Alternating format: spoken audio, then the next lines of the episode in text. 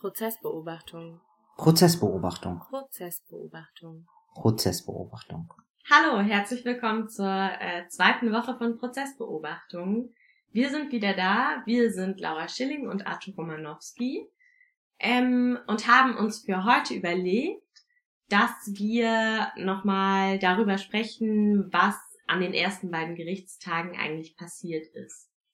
Genau, und wir äh, würden ähm, nach einigen äh, Kommentaren auch äh, auf die eingehen. Vielen Dank dafür auch nochmal und äh, würden äh, auch den Fall im Allgemeinen ein wenig mehr erörtern nochmal, worum es eigentlich direkt geht, um dann äh, ähm, auch nochmal auf die Presseschau einzugehen und ähm, ein bisschen ins Gespräch zu kommen.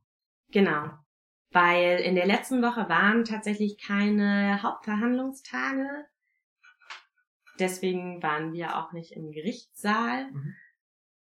Und ich glaube, ich habe auch jetzt so in der Vorbereitung auf die Podcast-Folge heute festgestellt, dass ich tatsächlich auch merke, dass meine Erinnerung sehr viel schwammiger auch geworden ist. Mhm. Als Vorbemerkung quasi auch zur heutigen Podcast-Folge. Ich hatte das Gefühl, dass bei der letzten Woche tatsächlich die Eindrücke frischer waren und ich Mhm.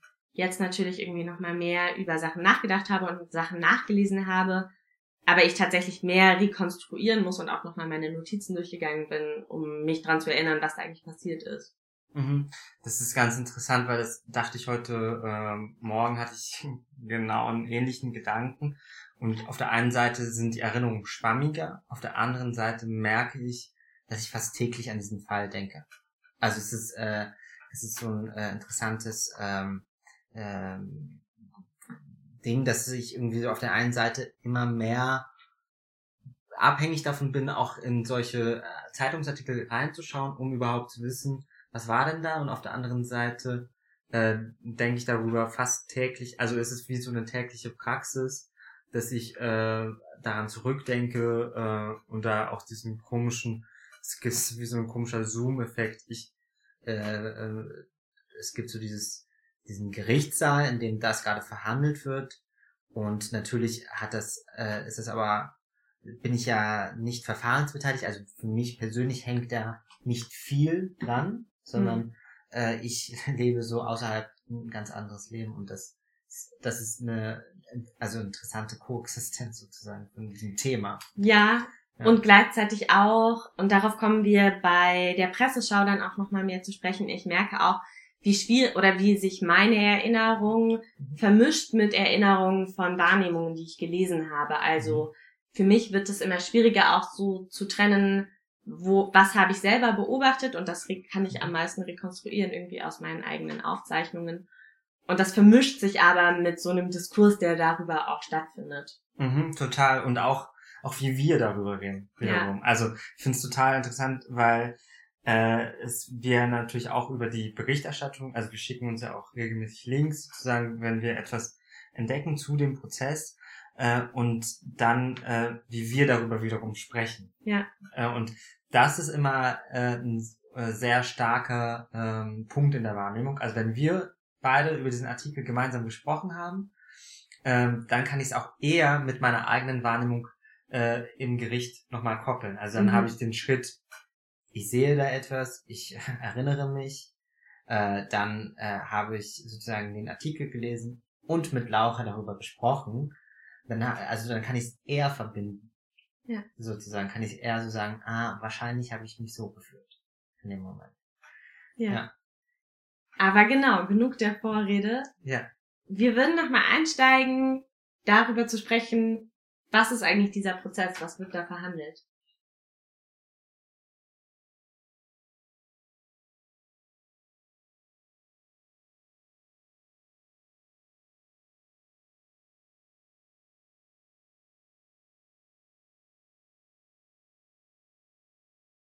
Also verhandelt wird der Mordfall äh, an äh, Walter Lübcke, dem Regierungspräsidenten äh, von Kassel, einem CDU-Politiker, der sich ähm, sehr für Geflüchtete eingesetzt hat. Äh, angeklagt sind dabei Stefan Ernst als Täter und äh, als mutmaßlicher Täter und Markus H.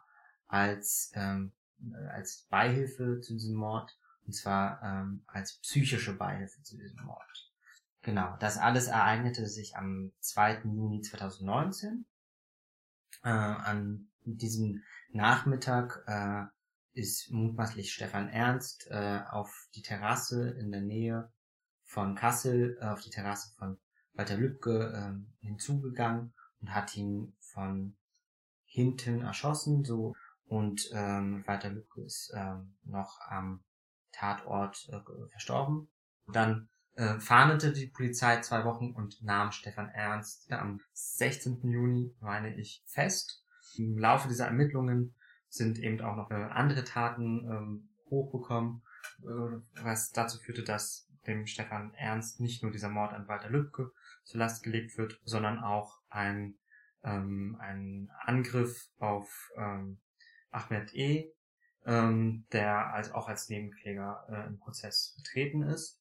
Genau, zum, zu, also zu dieser Tat weiß man eben, äh, oder durch die Ermittlung weiß man, dass er eben äh, mutmaßlich an diesem Abend dort war, dies getan hat und wohl auch äh, sehr lange vorher immer wieder vor Ort war, ihn immer wieder äh, beobachtet hat und eben aus einem rassistischen äh, Weltbild hin, äh, hinaus äh, diesen Anschlag auf einen Politiker gemacht. Genau, und das ist etwas, was auch immer wieder gesagt wird. Es ist sozusagen auch der erste, äh, oder so wird es jedenfalls in Medien äh, beschrieben, der erste Angriff auf einen äh, Politiker äh, von der rechten Szene. Der erste Mord. Also Angriffe äh, auf genau, Politiker ähm, aus der rechten Szene gab es auch schon, genau, aber das wird gerade genau nach 1945 als der erste Mord an einen Politiker genau. aus ideologischen Gründen verhandelt. Ja, genau. und in der Anklage wird ähm, Stefan E. genau ähm, der Mord an Walter Lübcke vorgeworfen, den Messerangriff auf äh, den geflüchteten Ahmad E. und illegaler Waffenbesitz. Ähm, dazu muss man sagen, dass Stefan Ernst ähm, mutmaßlich äh, sehr lange ähm, Waffenhandel betrieben hat, um, um sich eben auch zu finanzieren und auch die eigenen Waffen zu finanzieren. Ja. Genau.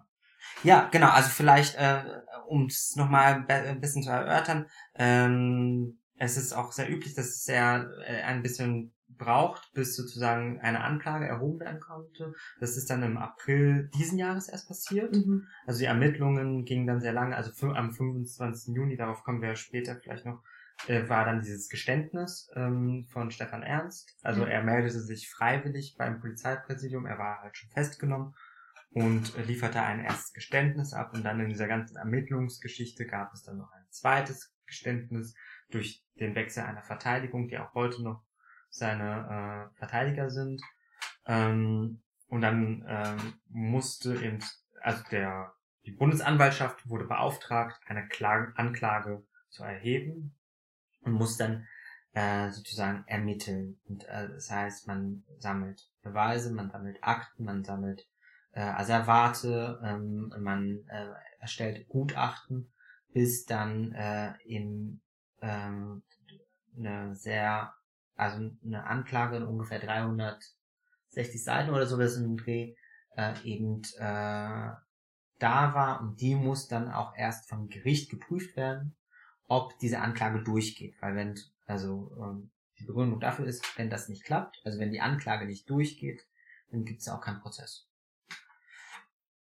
Genau, die Anklage ging durch und dann wurde auch direkt das nicht am Landesgericht, sondern am Oberlandesgericht. Also in der obersten, äh, also in der Instanz des Landes Hessen. Genau. Und die Instanz, die darüber kommt, ist dann nur noch das Bundesverfassungsgericht. Äh, äh, genau, das, äh, es gibt mehrere Bundesgerichte. Also ah. äh, den Bundes-BGH. Ja. Also der äh, Oberstaatsanwalt ist auch ähm, quasi Bundesgerichtshof. BGH. Genau, genau, in Karlsruhe. Das, das heißt, heißt es gibt nur noch eine höhere Instanz, auf der dann die Revision stattfinden könnte und das wäre der Bundesgerichtshof.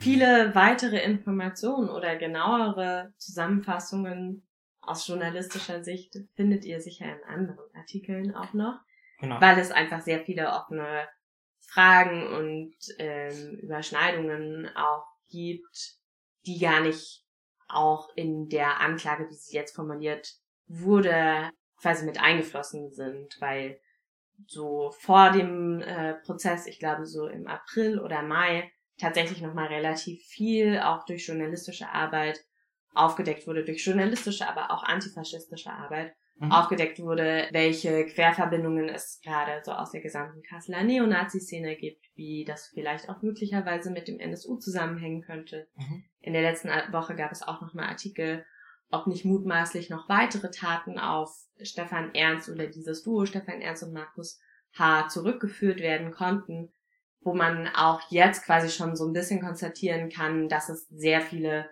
Lehrstellen jetzt schon gibt und wo die Frage eher ist, wie weit das durch den juristischen Strafprozess gerade aufgearbeitet wird oder inwiefern das durch einen äh, politischen Untersuchungsausschuss aufgeklärt werden kann, der in der letzten Woche im Hessischen Landtag beschlossen wurde. Also es wird einen Untersuchungsausschuss geben, der den ganzen Fall auch aus einer politischen Perspektive aufarbeitet.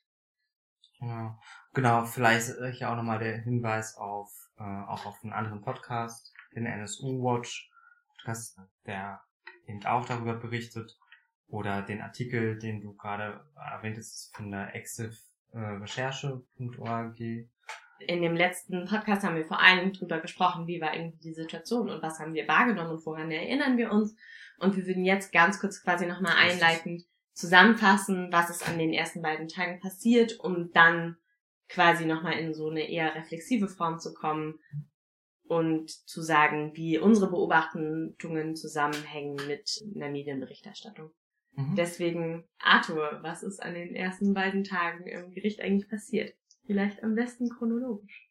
Am ersten Tag ist zunächst wurde die Verhandlung äh, eröffnet vom äh, Vorsitzenden Richter ähm, Sagebiel, äh, in dem erst einmal, wie in jedem Prozess, äh, die Anwesenheit der Verfahrensbeteiligten äh, genannt wurde und die dazugehörigen ähm, ähm, Adressen und äh, ähm, Personennamen.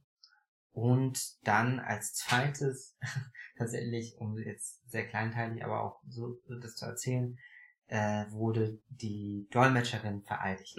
Genau. genau. Also, und das war alle, also so aus einer Prozessbeobachtungsperspektive auch schon, glaube ich, ein interessanter Moment, weil es da um die Vereinigung ging, dass die Dolmetscherin auch wahrheitsgetreu wiedergeben gibt und übersetzt, was eigentlich passiert.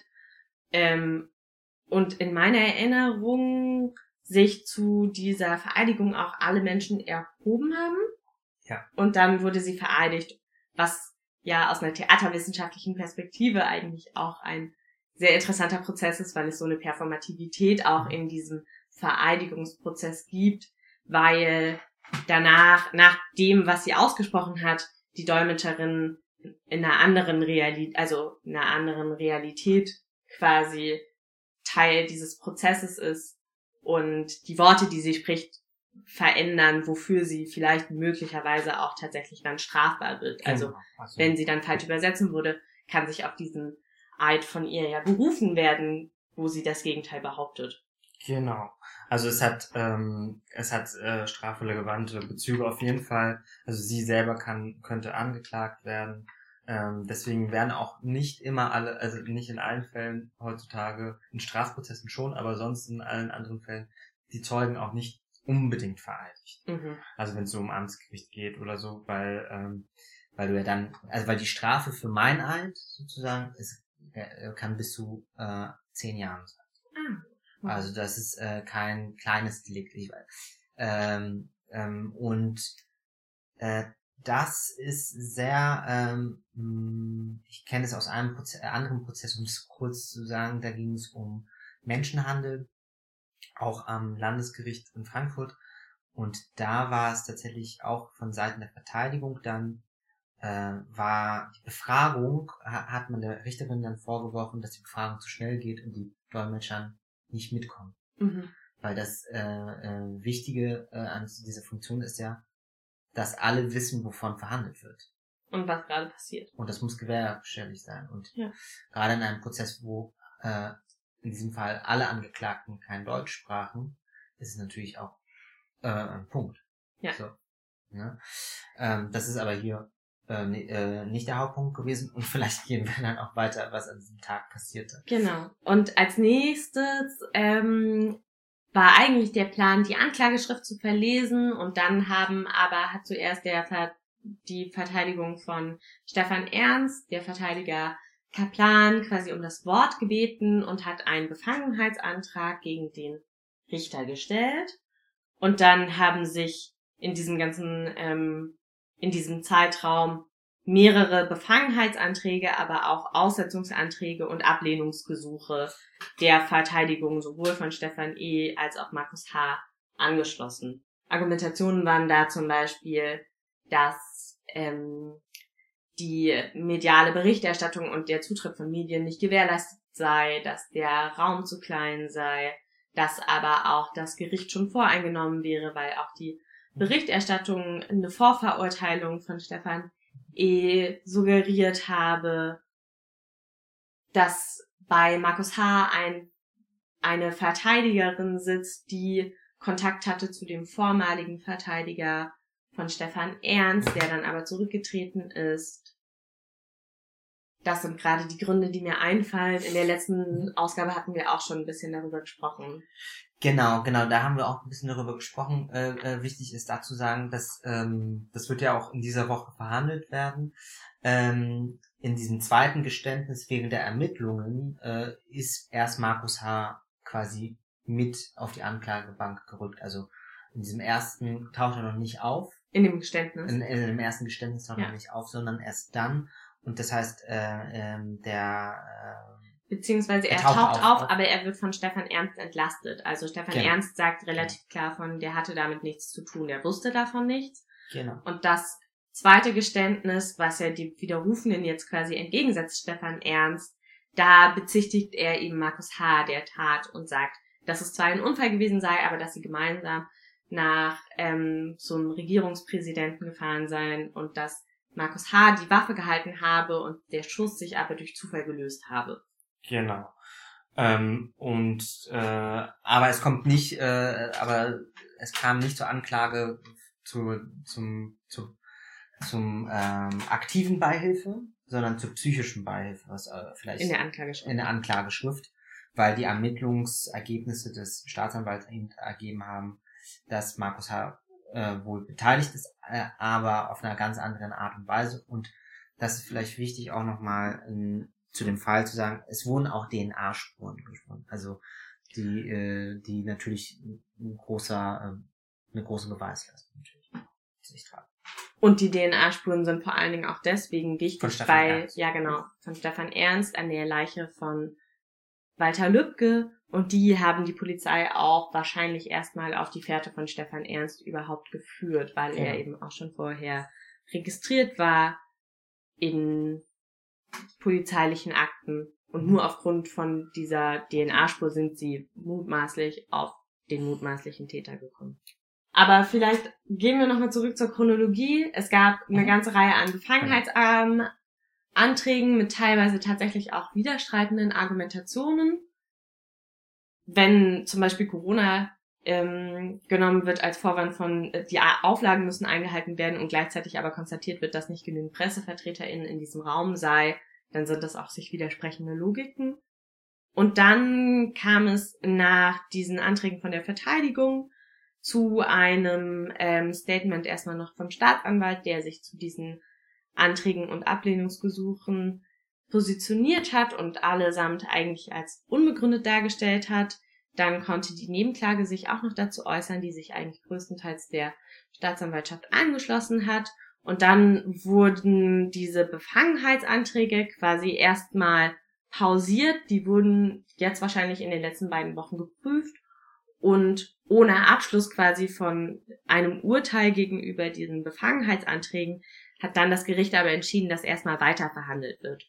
Genau, und das ist äh, erst seit dem 13. Dezember 2090, äh, 90, 19 möglich, ähm, da da eine Modernisierung im Strafprozess äh, sozusagen gesetzlich vorgenommen wurde, die sich auch ein bisschen aus der Erfahrung des NSU-Prozesses nahm, wo das eben auch der Fall war und dazu führte, dass die erste Woche komplett eigentlich ausfiel des Prozesses, weil der äh, Senat, der Richter sozusagen, äh, der Strafsenat, so nennt man das, dann beschäftigt war, diese Anträge zu bearbeiten. Ähm, und genau, äh, also äh, nochmal, ähm, äh, also ich erinnere mich, dass sozusagen auch drei dieser Anträge direkt abgelehnt wurden.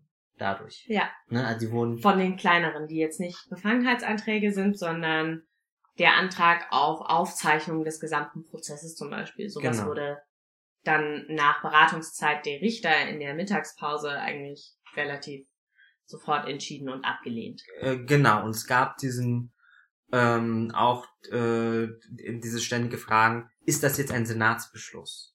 Ne, von dem, äh, also es gab so ein, im ersten, ist das jetzt ein Senatsbeschluss? Obwohl es war im zweiten Tag. Ja. Ne? Aber ähm, sozusagen d- äh, und das war, also diese Anträge, die ersten drei Anträge wurden quasi ähm, relativ schnell abgelehnt. Ähm, und der vierte, der Befangenheitsantrag, der eben kann nicht so schnell äh, abgelehnt werden, kann aber erst später im Verfahren äh, sozusagen aufgetaucht werden und vermutlich wird es diese Woche das erste Mal darüber befunden. Ja.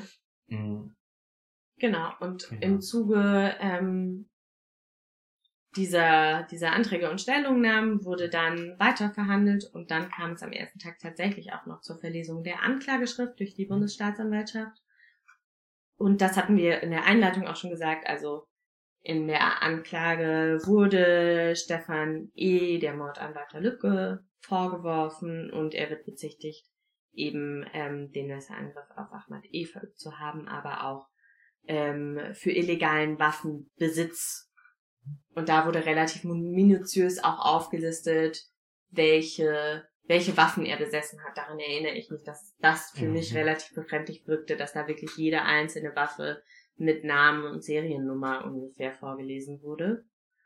Und das fand ich interessant, auch beim nochmal drüber nachdenken und auch beim Hören von dem NSU Watch ähm, Podcast und Twitter-Account, dass die vor allen Dingen daran kritisieren, dass halt auch schon in der Anklageschrift so ein bisschen darauf das angelegt ist, die beiden als EinzeltäterInnen auch wieder darzustellen und dass eben jegliche Thematisierung eines Umfeldes oder der Verantwortung der ermittelnden Polizisten und Polizistinnen als auch des Verfassungsschutzes halt ausgespart wird. Mhm. Als so eine Form von Ja. Anklage, die auch schon einen verengten Blick hat, wie so Taten funktionieren und dadurch auch halt an sich irgendwie schon konstitutiv eine Leerstelle hervorbringt. Weil wenn ich ja irgendwas in der Anklage nicht mitdenke, dann muss ich dazu ja auch gar keine Beweise vorlegen oder das eigentlich verhandeln. Genau, genau. Da, da kann man vielleicht sagen, dass deswegen ist ähm, sozusagen diese Ermittlungsarbeit äh, von enormer wichtig und auch der Prozess, also die die Prüfung des Gerichts, ob diese Anklage zugelassen wird, äh, auch so enorm wichtig, weil es tatsächlich in Deutschland ja auch diese diesen Umstand gibt, dass es eigentlich sowas wie Freisprüche kaum gibt. Also an, Anklagen, an, zugelassene Ankla Anklagen müssen also sehr stichhaltig, sehr genau sein und sehr exakt sein. Deswegen ist diese Anschrift ja auch, äh, diese Anklageschrift äh, im Original 370 Seiten oder 60 Seiten lang. Ähm, und daraus wurde ein Auszug demnach gesprochen, weil als, als das die ganze Zeit erwähnt wurde an diesem Tag, dachte ich mir, ach, jetzt werden also 360 Seiten drin? Das kann doch irgendwie nicht sein. Und dann äh, ist mir nochmal klar geworden, nein, natürlich wird jetzt nur ein, äh, äh, werden die ähm, Punkte, die genauen Punkte, also die äh, strafrelevanten Punkte äh, erwähnt, worum es geht, also sozusagen der also die Eröffnung der Klageverlesung sagt so, äh, ist ja dafür da, dass dem Angeklagten nochmal vorgehalten wird, warum er vor Gericht erscheinen muss. Also was, was ihm zur Last geworfen wird. Das ist sozusagen äh, der Verfahrensvorgang, äh, der dort stattfindet. Und äh, was, ich, was du gerade beschrieben hast mit der minutiösen Beschreibung, finde ich super spannend, weil es ja auch der erste Tag grundsätzlich so, so was sehr minutiöses und äh, auch die Anträge der Verteidigung waren ja auch schon, es waren vorgelesene Anträge von schriftlichen Anträgen, die ja sehr, ähm, sehr detailliert sozusagen diese Begründungen gemacht haben. So, ne, ähm, und auch äh, natürlich immer wieder mit Paragraphen oder äh, äh, die jedenfalls eine sehr eigene juristische Sprache erst einmal haben, die, die sich selbst eigentlich dabei reflektiert. Ja. So. Das fand ich interessant, dass auch so, dass in der Anklage dann auch einfach diesen Moment gab, wo, glaube ich, für zehn Minuten einfach nur Waffen aufgezählt wurden. Ja. Und was ist am zweiten Tag passiert? Am zweiten Tag, genau. Äh, am zweiten Tag äh, ging es beinahe genauso viele. Wir haben was sehr Wichtiges vergessen. Ja. Am ersten Tag nämlich auch, weil, dann, da kommen wir glaube ich auch nochmal zurück bei der Presseschau, hat tatsächlich sich der Richter dann nach der Verlesung der Anklageschrift direkt an die Angeklagten beziehungsweise den. Angeklagten genau. gerichtet. Das haben wir letzte Woche auch schon mal kurz besprochen, aber einfach der Vollständigkeit halber ja. hat er sie direkt angesprochen und ähm, ihnen empfohlen oder ihnen nahegelegt, ähm, dass sich ein mhm. Geständnis immer vorteilshaft auf ihre, ihr Urteil auswirken würde, ein reuevolles Geständnis und hat das Ganze auch tatsächlich mit den Worten, hören Sie nicht auf Ihre Verteidiger, hören Sie auf mich irgendwann begründet. Okay. Und das ist für den zweiten Tag relativ wichtig. Genau, denn am zweiten Tag ähm, meldete sich wieder, äh, wie fast äh, fast äh, auf dieselbe Art und Weise ähm, äh, der Verteidiger Kaplan zu Wort oder bat um das Wort. Genau, es muss auch immer um das Wort gebeten werden, mhm. dennoch. Also vielleicht von diesen Formalien auch äh, ähm, nochmal sie zu erwähnen und äh, ähm, stellte einen weiteren Befangenheitsantrag, äh, indem er sich genau auf diese Aussage äh, von Herrn Sagedül bezog, ähm, äh, dass er äh, eben sozusagen eben, dass die Befangenheit des Richters eben dahingehend deutlich macht, dass er sich äh, sozusagen den äh, und genau, er hat sich sehr auf die Verunsicherung von Herrn Ernst bezogen in diesem Befangenheitsantrag. Also ähm, ähm, genau, also zu dieser Argument, also die Argumentation ging, ich erinnere mich, versuche mich zu erinnern, ging ungefähr so, dass der direkte Blickkontakt ähm, zum Stefan Ernst sozusagen, äh, äh, dass das ihn sehr verunsichert hat und äh, dass natürlich sein Recht als Angeklagter zu schweigen ihn in diesem Recht verunsichert hat. Und das sozusagen äh, begründet, warum der Richter auch befangen ist, weil der Richter äh, sozusagen Druck ausübt äh, auf ähm, auf den Angeklagten eigentlich ja doch zu reden, obwohl er das Recht so ne das war so das Argument und das wurde dann auch direkt vom Staatsanwalt wiederum äh, gesagt äh, als Stellungnahme zu diesem Befangenheitsantrag hat der Staatsanwalt sich kurz auch nochmal gemeldet erinnere ich mich und der meinte dann äh, der Vorsitzende hatte ja ganz deutlich diese Aussage so eingeordnet, dass er das als Teil seiner prozessualen Fü äh, Fürsorgepflicht. Fürsorgepflicht gemacht hat. Vom Gericht, aber auch von der Staatsanwaltschaft wurde an diesem Befangenheitsantrag vor allen Dingen auch kritisiert, dass er nicht unmittelbar gestellt wurde, weil mhm. nämlich auch die Verteidigung von Markus H. einen Antrag gestellt hat, der ging allerdings schon sehr viel früher beim Gericht dann ein, mhm. weswegen Kaplan und Hannig sich beide auch nochmal sehr lange dafür gerechtfertigt haben, dass sie nach dem Gerichtstermin ja erstmal noch in ihre Städte fahren mussten und da dann am nächsten Tag die ganze Zeit arbeiten mussten und deswegen keine Zeit gehabt hätten, einen Befangenheitsantrag zu stellen, weil dieser relativ unmittelbar gestellt werden muss. Und das wurde nämlich auch noch länger diskutiert, ja. inwiefern der Unmittelbarkeitsgrundsatz hier gilt oder nicht gilt. Mhm.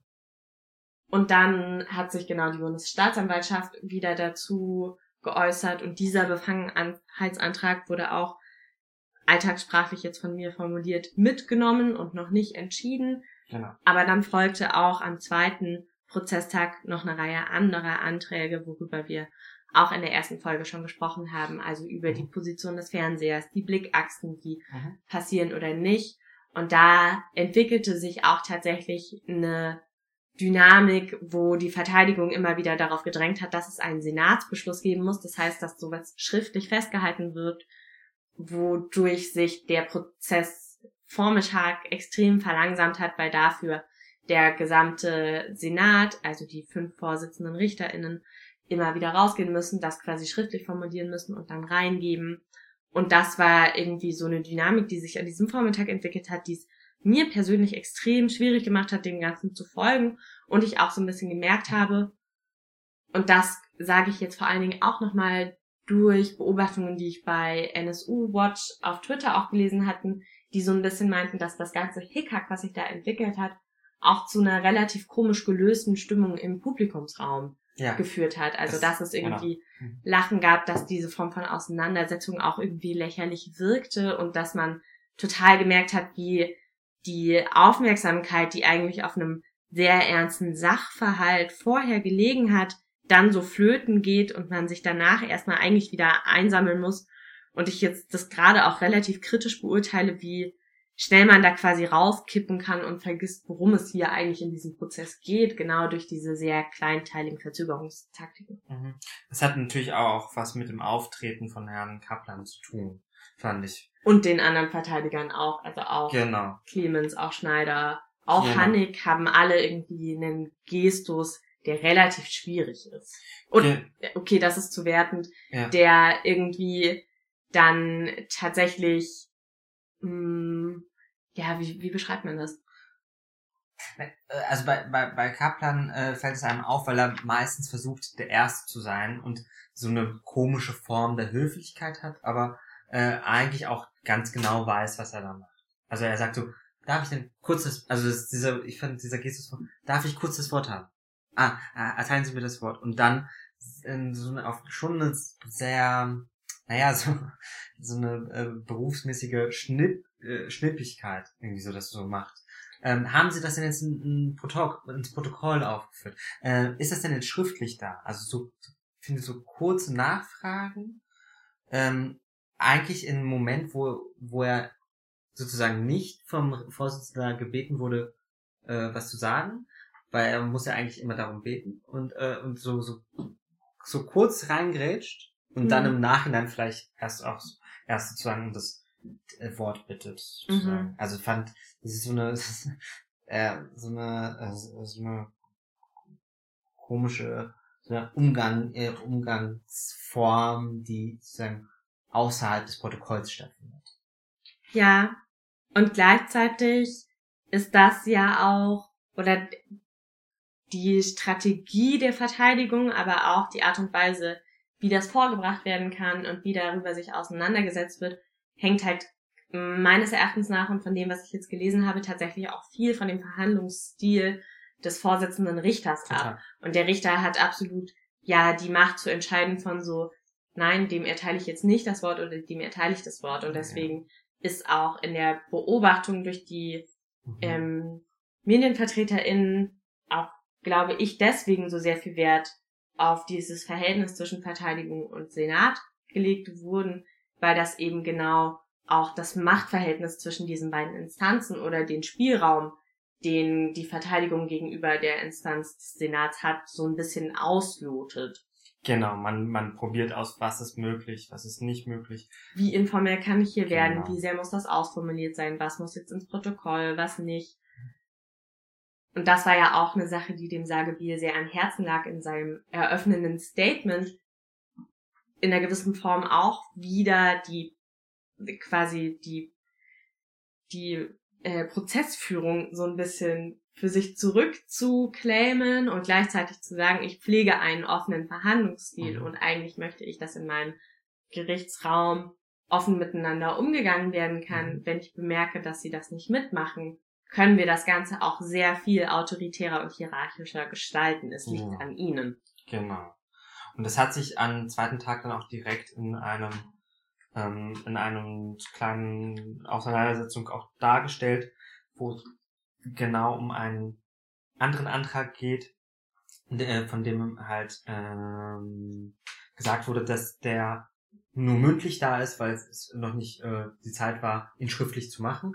Und ein äh, Richter muss einen mündlichen Antrag er kann sozusagen die Verteidigung dazu auffordern, äh, diese zu verschriftlichen. Also man kann mündliche Anträge stellen an das Gericht, aber der Richter kann ebenso auch schriftliche verlangen. Ja. Aus prozessualen Gründen. Was natürlich auch damit zusammenhängt, dass dann so etwas äh, kopiert werden muss. Darauf äh, sind wir noch gar nicht eingegangen, dass äh, die Kopierfrage, also es sind so auch so banale Situationen, aber dass bestimmte Anträge müssen ja aktenkundig werden. Und wenn sie aktenkundig werden, müssen alle Verfahrensbeteiligte Zugriff darauf haben. Also wenn die VerteidigerInnen äh, einen Antrag stellen, muss die äh, Staatsanwaltschaft und auch die NebenklagevertreterInnen und NebenklägerInnen äh, und natürlich auch die RichterInnen Zugang dazu haben. Das heißt, äh, und, die, äh, und in beiden Tagen gab es drei oder viermal das Problem, dass es nur ein Exemplar gab und die Verhandlung ausgesetzt werden musste, sozusagen, äh, nicht ausgesetzt, sondern unterbrochen, nicht ausgesetzt. Ausgesetzt ist was anderes, aber unterbrochen werden musste, damit kopiert werden konnte. Ja. Ähm, genau. Und am zweiten Prozesstag war dann irgendwie der Vormittag relativ lange gestaltet durch so verfahrenstechnische Aushandlungsprozesse, würde ich das zusammenfassen. Mhm. Und dann wurde ähm, tatsächlich angefangen mit der Beweisaufnahme und der In-Augenscheinnahme der Beweise. Und dann wurde das erste Geständnisvideo von Stefan Ernst angeschaut. Allerdings hat dann die Verteidigung von Stefan Ernst auch nochmal um das Wort gebeten vor ähm, der In-Augenscheinnahme des Videos. Und ich erinnere mich vor allen Dingen daran, dass sie in diesem Statement betont haben, dass sie wissen, dass sie die Beweisaufnahme oder die In-Augenscheinnahme dieses Videos nicht verhindern können, weil es eben prozessrelevant ist und weil sie es gar nicht wollten, aber haben irgendwie durch verschiedene Argumentationen versucht zu argumentieren, dass die Quelle sehr zu bezweifeln sei und kritisch behandelt werden muss. Also durch Hinweise, dass Stefan Ernst zu dem Zeitpunkt nicht vernehmungsfähig gewesen sei, weil er zu wenig geschlafen hätte und unter Schmerzmitteleinfluss stand, dass auch kein Verteidiger bei diesem äh, Geständnis mit anwesend gewesen sei und dass sie nicht verstehen würden, weil es ja zwei Geständnisse gibt und aus ihrer Perspektive raus natürlich das zweite Geständnis sehr viel glaubwürdiger ist als das erste, dass sie nicht verstehen können, warum man jetzt mit dem ähm, ersten Geständnis anfängt und nicht dem zweiten, mit nämlich dem, wohinter Stefan Ernst heute noch stehen mhm. würde. Ähm, und dass sie da konstatieren, dass es eine hierarchische oder eine mhm. chronologische Beeinflussung quasi auch gebe, dass das erste Geständnis, was man sich anschaut, mhm. deswegen auch das glaubhaftere sei, so ein bisschen. Genau.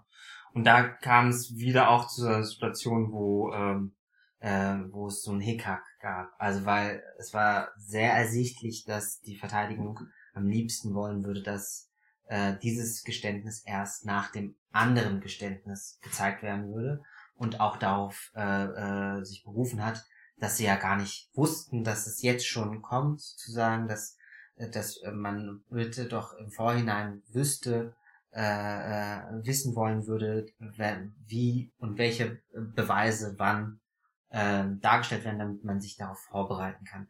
Woraufhin dann wiederum die Staatsanwalt gesagt hat, sie haben doch diesen Brief bekommen äh, um neun Uhr, da waren, oder diese E-Mail, was war es Brief oder E-Mail, ähm, wo der Richter doch gesagt hat, dass das heute ist. Warum erzählen Sie das? Und also das war, mhm. und das, ähm, auf diese Stimmung äh, äh, werden wir später nochmal eingehen, aber ich fand, was du gerade mit dem Lachen erwähnt hast, was der NSU Watch, also oder dieses ähm, komische Hickhack. Also ich erinnere mich an, äh, an, weil sozusagen ja das Video dann erst nach der Mittagspause gezeigt wurde.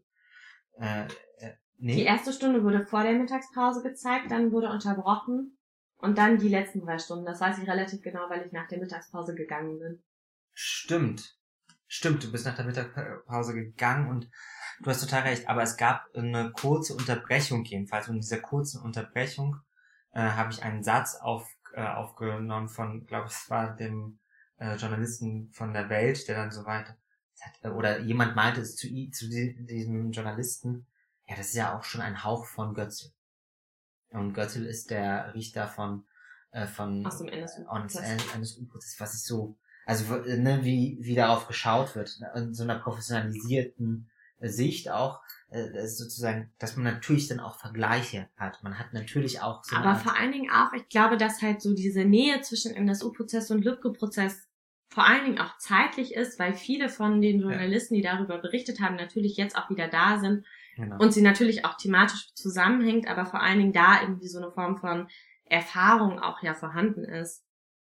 Und ich fand auch den Kommentar nochmal interessant, der in dem Podcast vom NSU Watch auch gemacht wurde, nämlich diese Vorrede, die die Verteidigung von Stefan Ernst quasi vor der Beweisaufnahme gemacht hat, dass sie das Gefühl hatten, dass es sich weniger an das Gericht gewendet hat, mhm. als an die mit anwesende Öffentlichkeit mhm. und die MedienvertreterInnen. Und dass es gefühlt, weil ja auch diese diese Rede der Verteidiger auf nichts hinaus wollte. Also sie wollten jetzt weder einen Antrag stellen, das Video nicht anzuschauen, noch irgendwie eine Pause erstmal zu erwirken, sondern es wirkte eher wie ein Versuch des Framings. Ja, also äh, eigentlich, wie du sagst, ein, ein Framing. Äh, wir wollen jetzt nochmal ganz klar darstellen, das, was sie jetzt gleich sehen werden, was wir als Gericht in Augenschein nehmen, äh, halten wir nicht für glaubwürdig. Genau. Und ist deswegen und deswegen genau. dubios. Genau, und das war ja auch der Antrag. Äh, es wäre eigentlich sinnvoller, äh, nicht chronologisch, sondern mit dem richtigen Geständnis sozusagen ja. anzuwagen. Und, und äh, das Argument, womit Herr Sagebühl das dann auch äh, sozusagen äh, begründet abgelehnt hat, äh, äh, war dann zu sagen, chronologisch macht das Sinn. Ja. So, äh, äh, wir gehen einfach chronologisch durch die Akten durch die äh, äh, Situation durch. Und das war das Erste, was sozusagen der, der äh, die Beweisaufnahme beginnt quasi mit diesem ersten Beweisstück, diesem Video. Genau. Und ich würde jetzt auch irgendwie aufgrund der äh, Beschränkung der Zeit unseres Podcasts nicht nochmal auf die gesamte, auf das gesamte Geständnis von Stefan Ernst eingehen, sondern vielleicht auch Punkte, die mir an dem Geständnis aufgefallen sind oder die ich so beobachtet mhm. habe ähm, weil genau den Inhalt, was er da erzählt, könnt ihr in vielen anderen Artikeln über den zweiten Prozesstag auch nachlesen. Ich fand da relativ gut, oder ich finde relativ gut die Berichterstattung von Annette Rammelsberger, weil sie nochmal szenischer beobachtet und auch sehr genau dokumentiert, aber auch die von Martin Steinhagen in der Zeit finde ich sehr gut, was das betrifft. Und da komme ich auch genau auf den Punkt, den ich so ähm, erkenntnisreich quasi fand aus dieser ersten Stunde, die ich nur mitbekommen habe von dem Video. Und Arthur hat mir danach natürlich auch noch ein bisschen berichtet, womit es weiterging. Ähm, aber grob zusammengefasst berichtet da Stefan Ernst von seiner Biografie in der rechten Szene und vor allen Dingen in der Kameradschaftsszene, wie er sich dann davon löst und wie er dann irgendwie im Zuge von so einer allgemeinen ähm, von einem allgemeinen Rechtstrend, den er und auch die Polizisten um 2015 herum festmacht, in der Form sich nochmal neu radikalisiert, und das ist schon ein mhm. Wort, was er selber benutzt, und wie er durch den Kontakt zu Markus H., der relativ zufällig stattfindet, weil Markus H.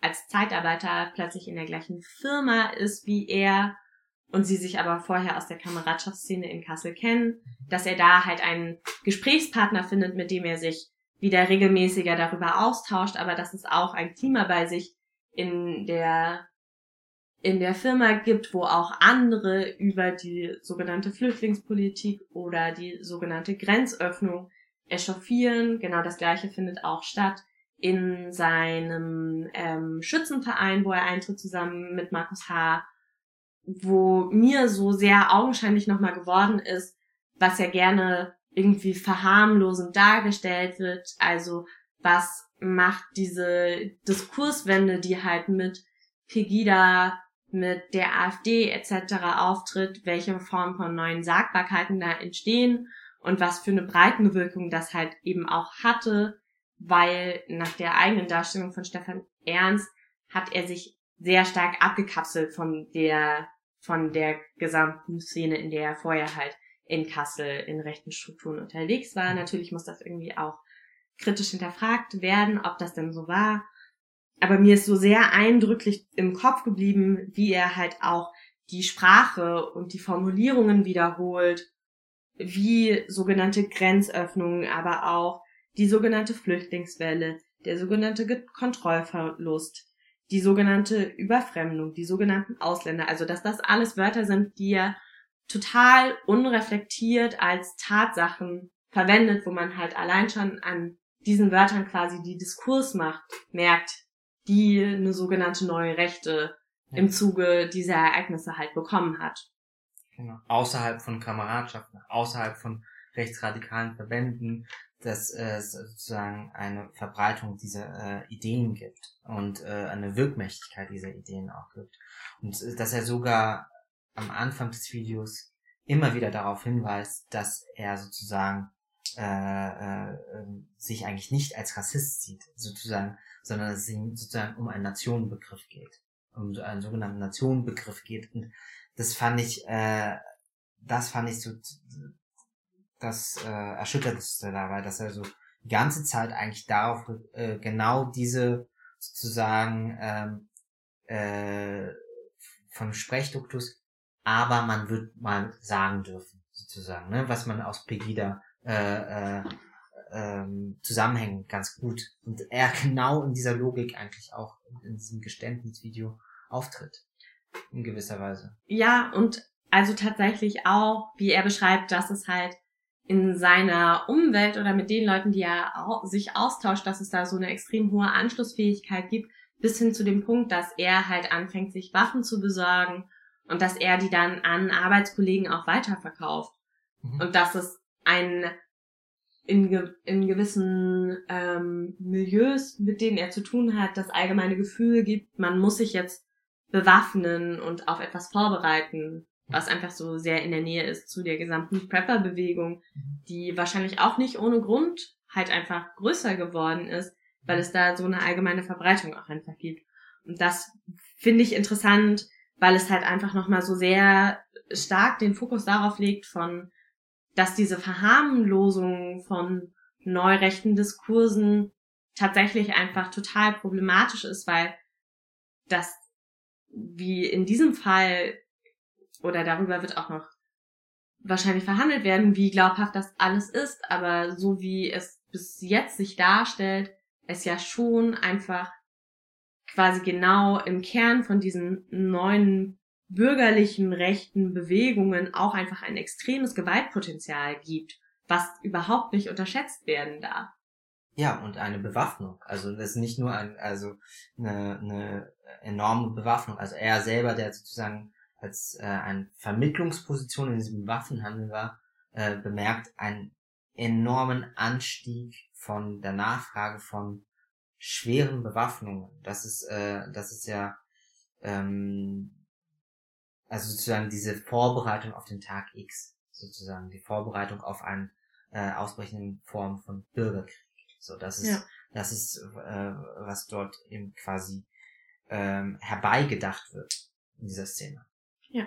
Ähm, ähm, und was ist dir vielleicht noch, oder genau. als Rückfrage von was wäre das, was dir so eindrücklich noch an diesem Video in Erinnerung geblieben ist? Genau, ich, äh, ich wollte auch noch so kurz vielleicht auf das, ähm, ähm, sozusagen auf das Videobild erstmal so eingehen. Also man, man sieht ähm, eine Perspektive, man sieht immer wieder auch Polizei, äh, oder am Anfang gibt es so ein, so ein so eine Art Polizisten, die reinkommen, die es gibt so eine Art Talk und was ich äh, auch noch aus, dem, aus dieser Mittagspause, die wir dann ja auch hatten, was wir äh, dann so besprochen haben, äh, ist mir im Kopf noch geblieben, dass du meintest, dass ähm, dieser, dass der Sprech der Polizistinnen äh, oder des Polizeibeamten, in dem Fall, der die Fragen gestellt hat, bestimmte Fragen äh, gar nicht in Frage gestellt hat. Also sozusagen äh, die äh, Grenzöffnung äh, die äh, äh, die wird einfach wiederholt. Die wird einfach wiederholt. Dann und, wird äh, gefragt von,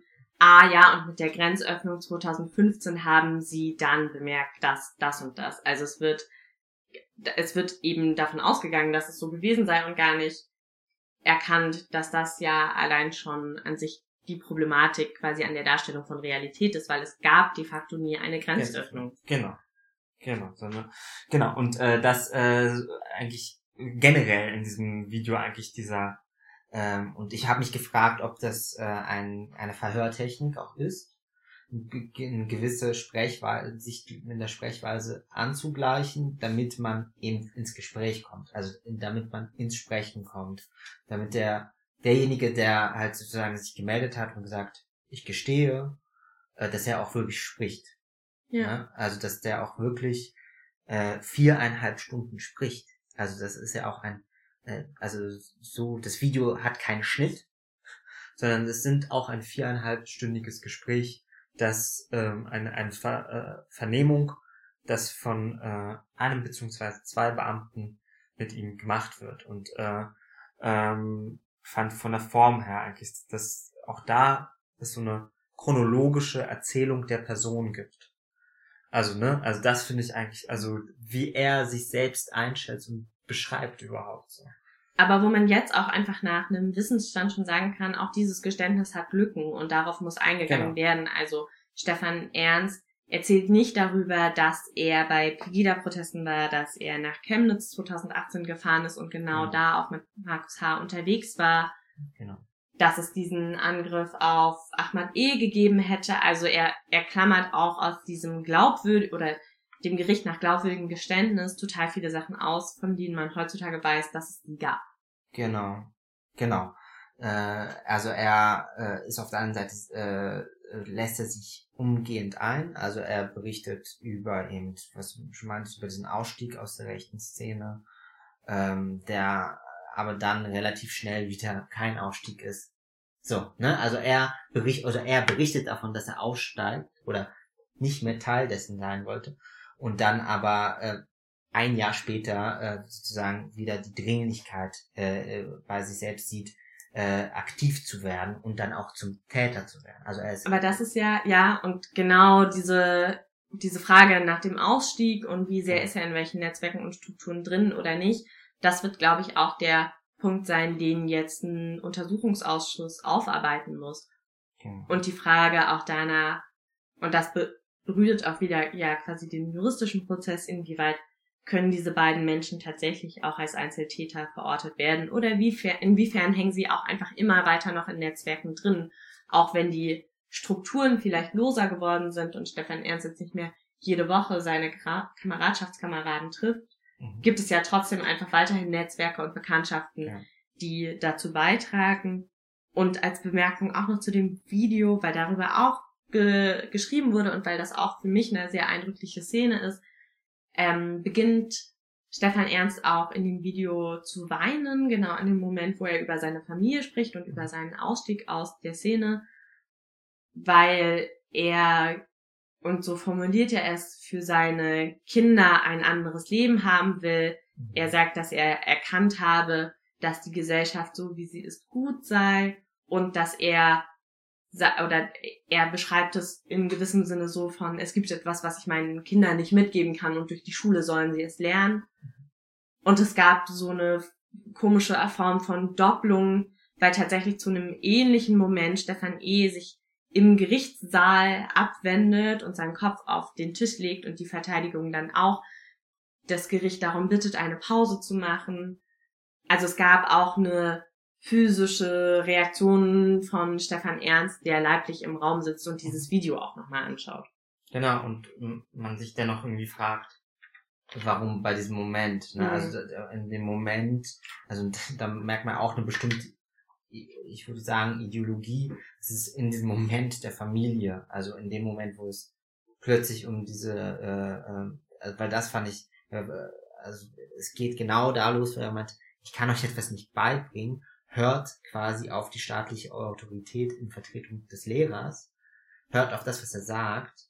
Äh, ich, ähm, äh, das ja. ist schon irgendwie richtig, weil, weil sozusagen man, man sieht jemanden, der äh, gespalten ist, also der äh, irgendwie in, äh, in einer Form von in diesen Kameradschaften quasi in einer ganz klar sich zu etwas bekannt hat, ähm, äh, diesen Staat zu zerschlagen wie er ist, also in dieser Kameradschaft und sozusagen dann äh, innerlich für sich erst einmal erklärt, ich das, also ist ja, wie du sagst, äh, alles zu überprüfen, ob das so stimmt.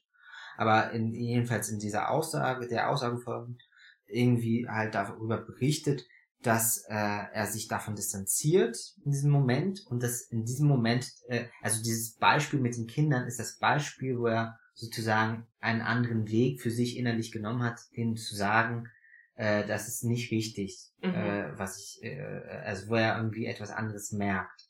Also das fand, also mhm. die Kinder waren da ja so acht, elf, sowas in dem Dreh, äh, meine ich mich zu erinnern.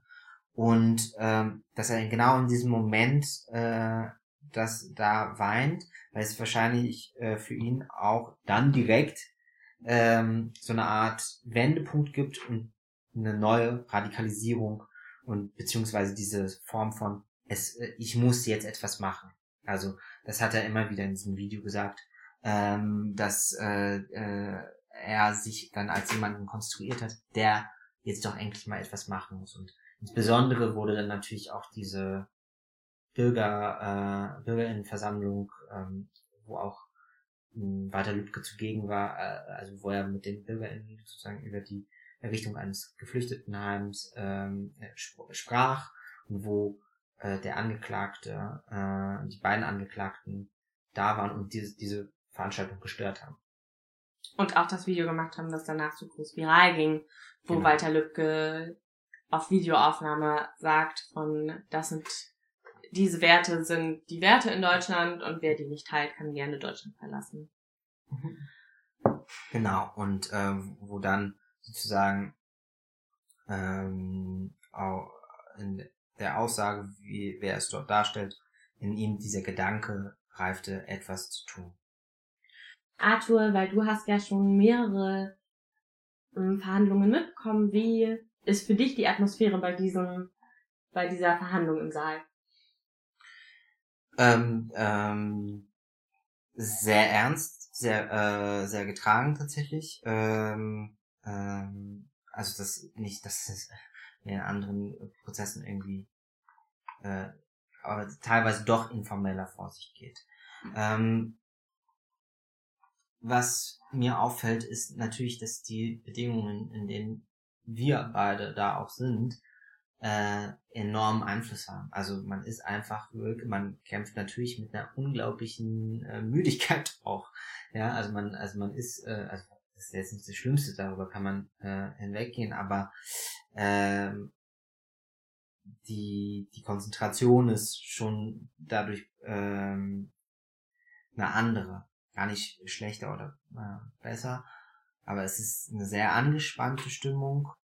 Ich, ich finde, der, der Vorsitzende äh, leitet das auf eine Art und Weise, die sozusagen dieses Hickhack versucht auch zu unterbinden. Das finde ich spannend. Also er, äh, der Versuch von dem Richter ist schon da, ähm, das auf das Wesentliche zurückzuführen. Auf das Wesentliche auch. zurückzuführen, zu sagen, klar, es gibt diese Punkte, das ist auch wichtig. Und das hat ja auch immer so einen informellen Charakter. Dann sagt er, ja, natürlich höre ich sie. Also er sagt ja sol solche mhm. Sachen.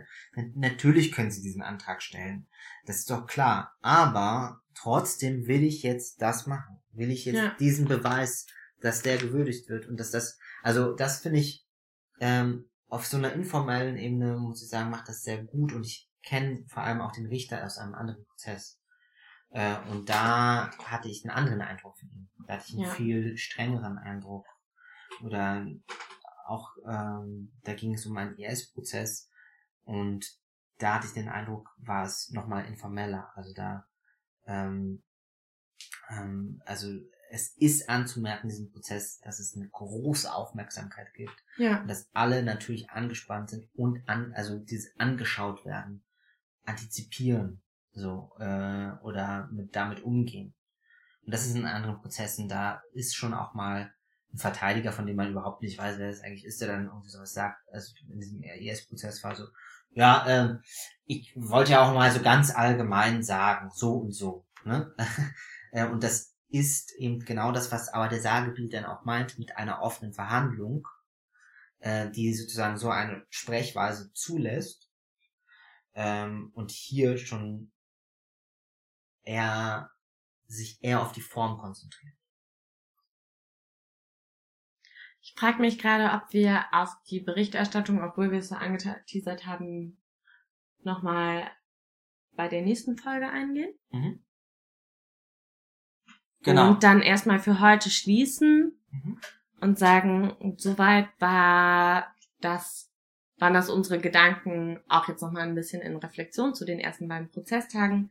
Wir sind sehr gespannt. Diese Woche geht der Prozess weiter. Es folgen drei weitere Hauptverhandlungstage, zu denen wir auch gehen werden. Und dann in der nächsten Woche wieder davon berichten. Wie auch letzte Woche, wir haben eine E-Mail-Adresse prozessbeobachtung.gmx.de, wo ihr gerne Fragen, Anregungen, Anmerkungen uns schicken könnt. Wir freuen uns immer über Feedback und hören uns sonst einfach nächste Woche wieder. Genau. Und äh, vielleicht noch eine kleine Vorausschau, ähm, dass in der nächsten Woche ähm, werden wir, äh, also was jetzt schon bekannt ist, dass natürlich das äh, zweite und auch ein drittes Video, äh, Geständnisvideo gezeigt werden diese Woche, ist der Plan. Und äh, voraussichtlich natürlich wieder viele Beweisanträge da sein werden. Also das wird auch etwas, worauf wir vielleicht in den nächsten Folgen auch mal mit äh, Paragraphen aus dem ähm, Gesetzesbuch Büchern äh, ähm, uns auseinandersetzen werden, also auf den Paragraph 250, äh, 257 aus der StPO, worauf, äh, worauf sich sehr viel bezogen wird in diesem Prozess. Da geht es nämlich um Beweisanträge und wie das zu tun hat und was man verfahrensmäßig überhaupt machen darf. Das werden wir versuchen beim nächsten Mal zu machen. Und genau, ähm, so viel erst einmal. Und falls euch etwas gefehlt hat in dieser Folge, gebt uns doch einfach Bescheid. Cool. Ja. Sehr gut. Vielen Dank für diese Folge. Ähm, vielen Dank fürs Zuhören und Wir hören uns nächste Woche wieder. 20.30 Uhr bei Wilsonstraßen FM mit der Prozessbeobachtung. Prozessbeobachtung. Bis dahin. Tschüss. Ciao.